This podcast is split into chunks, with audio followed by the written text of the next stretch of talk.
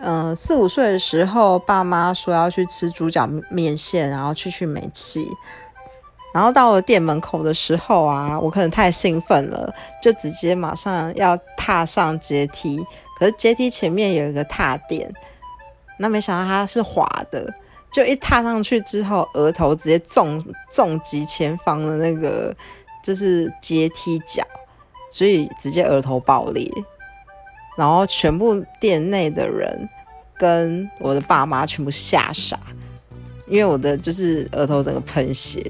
然后马上就是又坐上了摩托车，妈妈就抱着我冲去医院。我永远都会记得，我躺在那个手术台上面，然后看着上面那个圆圆的那个亮灯，然后直接就是医生护士把我架着，然后再手缝那个我的额头的伤口，那历历在目，诶，好可怕。